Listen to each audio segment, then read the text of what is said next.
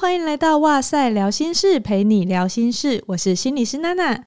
今天一开始想跟大家分享一个我自己也超想参加的活动资讯，就是亲子天下在五月三十号会举办一整天的论坛，主题是爱与连结的心理必修课。那我们家的宇哲老师呢，也受邀和邓惠文医师同台，一起从心理学出发，讨论如何觉察原生家庭的互动模式。来消除我们的不安和惯性，让孩子可以在爱的堡垒中成长，一起打造家庭里的心理安全网。除此之外呢，其他场次的讲者也都超级大咖哦，像是曾经邀请上过哇塞 Podcast 节目的黄崇林医师、周慕之和陈品浩心理师，还有在亲子关系中非常专业的郑浩仁临床心理师、李崇建老师、郭叶珍副教授和陈雪茹智商心理师。这次的活动，上午的讲座会聚焦在如何打造孩子情绪的治愈力，就是自我疗愈的能力。那下午的讲座呢，则会提供具体的行动方案，包含萨提尔的对话示范，还有如何从小引导孩子长出生命的韧性，延伸到在青春期的时候，家长如何做适切的陪伴。我们很推荐给那些想要觉察自己在家庭中到底是扮演什么样子角色的人。然后希望可以练习彼此好好对话的人，还有想要找回信任和陪伴温度的你，所以很欢迎推荐给你身边有需要的亲朋好友，大家约一约，一起来报名吧。好，那分享完活动资讯，就要来进入今天的主题了。下个礼拜天就是五月九号，就是母亲节啦。那 老实说呢，母亲节快到了，其实没有什么开心的感觉。因为都会要烦恼说，哎，要送给自己的妈妈或是婆婆什么礼物，然后已经送了那么多年，就有点想不到什么心意。然后可能平时啊，还有帮忙照顾小孩的，比如说幼稚园的老师、保姆哦，甚至是其他的什么大姑啊之类的，就很像孩子的第二个妈妈。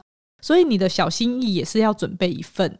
不知道每个家庭的动力是怎么样，可是像这种小心思啊，我老公是完全不会放在心上。所以通常呢，就是你要自己一个人操还。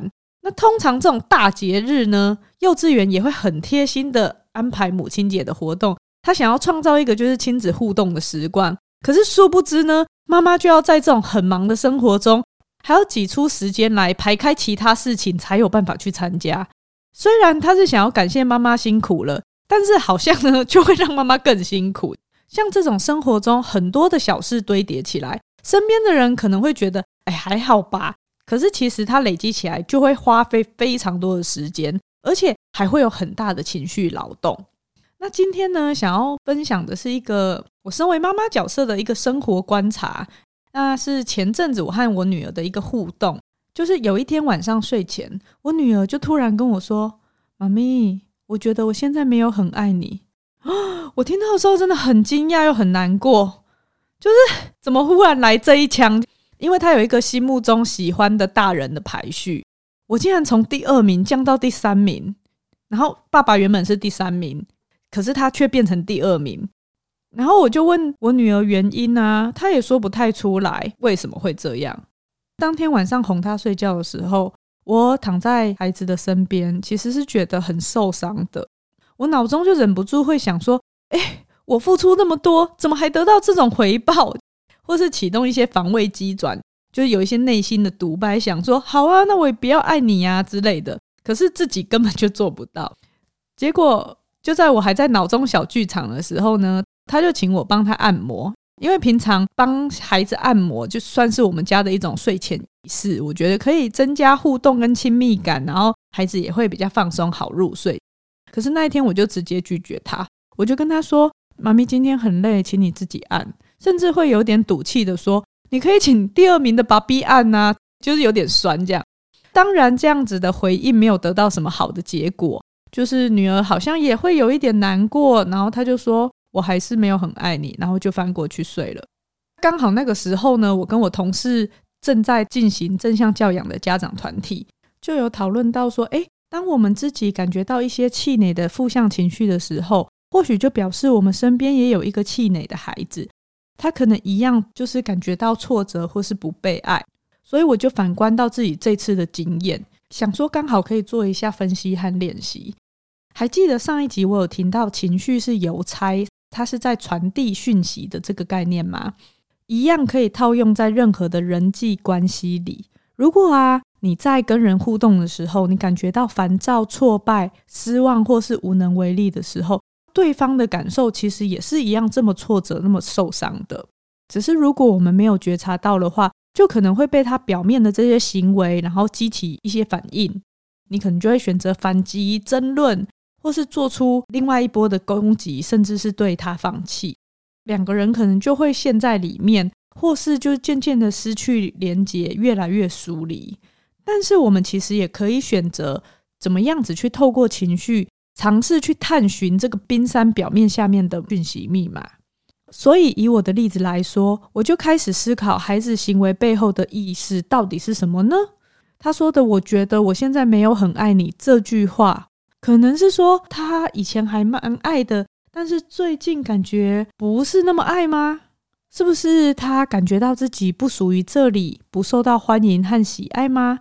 所以就出现了这个有一点报复性目的的宣告，可能背后是在大声呼喊说：“妈咪，我很难过，请重视我的感受。”所以在推敲了这个可能性以后，我就回顾那段时间有没有发生什么事情，或是生活中有什么变动。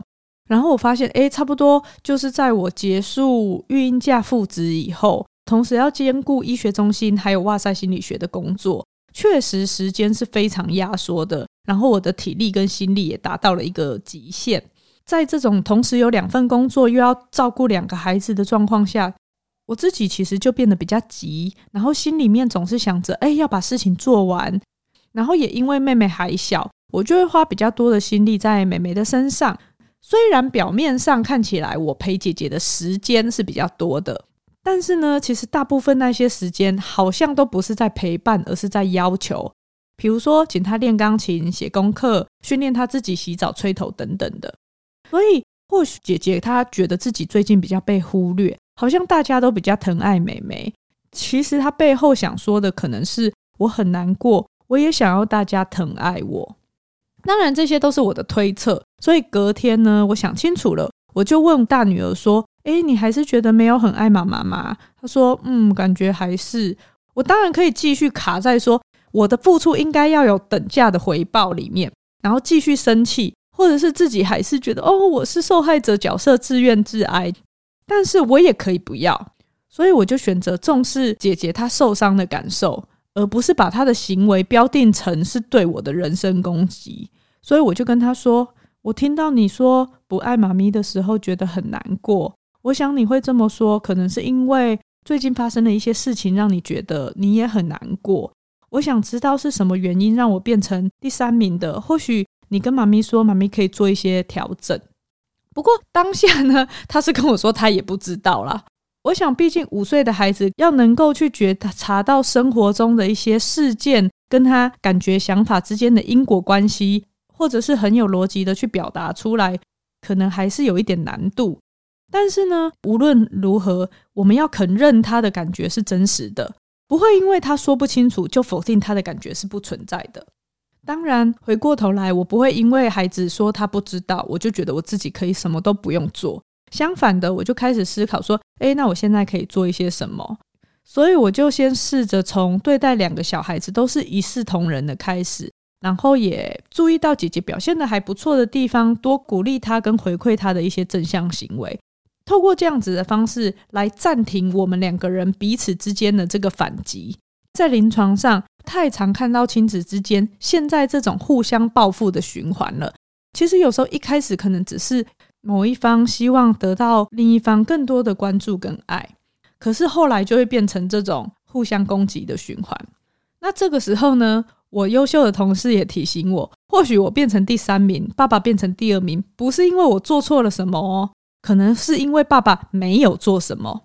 这整个就是当头棒喝，我才发现，对耶，那阵子我整个闲不下来，行程塞得超满，一有工作的空隙，我就赶快随手做家里手边可以做的这些家事，生活中感觉就少了一些从容感，就很不 chill，然后也没有什么乐趣。因为我就会觉得说，哎，事情做好我才会安心。没做好，我就会一直隐隐着有一个压力跟焦虑。可是我却没有发现，说孩子也被这样子塞满的时间表还有规矩，可能他也压得喘不过气。早上出门的时候都在说：“妈咪上班打卡要迟到了。”然后一回到家就会说：“三件事你做了没？洗手、丢口罩、拿餐碗。”晚上孩子如果拿书来说：“诶，妈咪，我想要看这本书，可以念给我听吗？” 有时候会有一半以上的时间跟他说：“妈咪，今天的工作要还没有做完，你先自己看好吗？”原来在回去上班以后，我慢慢慢慢的变成了事情无缝接轨的无缝妈妈。表面看起来很像很善于安排时间，事情做得尽善尽美。可是其实我内在也非常的辛苦，然后还没有时间关照孩子，甚至是抑制了孩子的自发性。所以后来我就决定做出一些调整，改成要当一个留白妈妈，就是为生活刻意的留出一些空隙的留白。我调整了我的工作，然后请了固定来打扫的人员，也开始学习允许我的工作是在 deadline 之前完成就好。也容忍说，在打扫人员来之前呢，对于那些无伤大雅的凌乱，我就改成就是睁一只眼闭一只眼，视而不见。然后也安排了一些自己独处做想做事情的时间。对于孩子的部分呢，就是做一些态度上的改变，接纳他有一些失误的情形，甚至是享受做错以后，我就陪他一起成长的那些改变。就在我不再纠结我女儿到底爱不爱我，而是做刚刚讲到的这些改变和自我照顾的时候呢，诶，大概过了两个礼拜以后，我女儿就说：“妈咪，我觉得你们最近都不会一直提醒我，你们都变成一直提醒妹妹了。”其实她说这个提醒，可能就是没有一直碎碎念她。确实有些事情，我也发现说，诶，不用念她，她就会自动自发的做好了。然后刚好现在妹妹的年纪，刚好是喜欢翻箱倒柜。把所有的东西都装进袋子里面，走来走走去，然后散的全家都是的时候，所以他就会比较常被念。大概再过了两个礼拜啊，我女儿又说：“妈咪，我最近好像又很爱你了。”我就想说：“哦耶，我又回到第二名了吗？”心中其实还是忍不住会窃喜，就是硬要跟老公计较一下排名。他就说：“对啊。”我问他说：“诶，那为什么妈咪可以又回到第二名呢？”其实他还是说不知道。但这个就是他很真实的一个感觉。那或许这个对于有些人来说，孩子的一句话可能只是生活中小小的一件事。可是我非常感谢我的女儿，她让我了解到疲惫的妈妈情绪是有毒的。我想所有的家长难免都会想要放下工作，全心投注在孩子身上。可是呢，现实的环境却不允许，特别是台湾双薪家庭的比例越来越高。除了经济的考量以外，其实要放弃自己的事业也不是那么容易的一件事。那一方面，你又觉得这样想，哦，好像又有点自私，所以就会好像怎么样做都不对。但是，请相信，在妈妈还有自己这两个角色中来回摆荡是很正常的。有时候我们会想要稍微放松，享受一下自己的生活，那就试着刻意留白，你会发现孩子会填满你的这些留白处。他的自发性会跑出来，那我们只要做到适时的给予信任和鼓励，我想这就是这一次的经验中，我女儿让我学会的一件事。当然，今天虽然是因为母亲节的关系，我以我自身的经验出发，但并不限定只有适用于妈妈哦。今天的内容是爸爸和任何一位孩子的主要照顾者都可以尝试看看的。我们在节目中一直在强调自我觉察这件事。是因为我们增加觉察，你才能够在关系中去调整和做新的选择。如果我们有机会了解自己，我们就能够真正的看见孩子。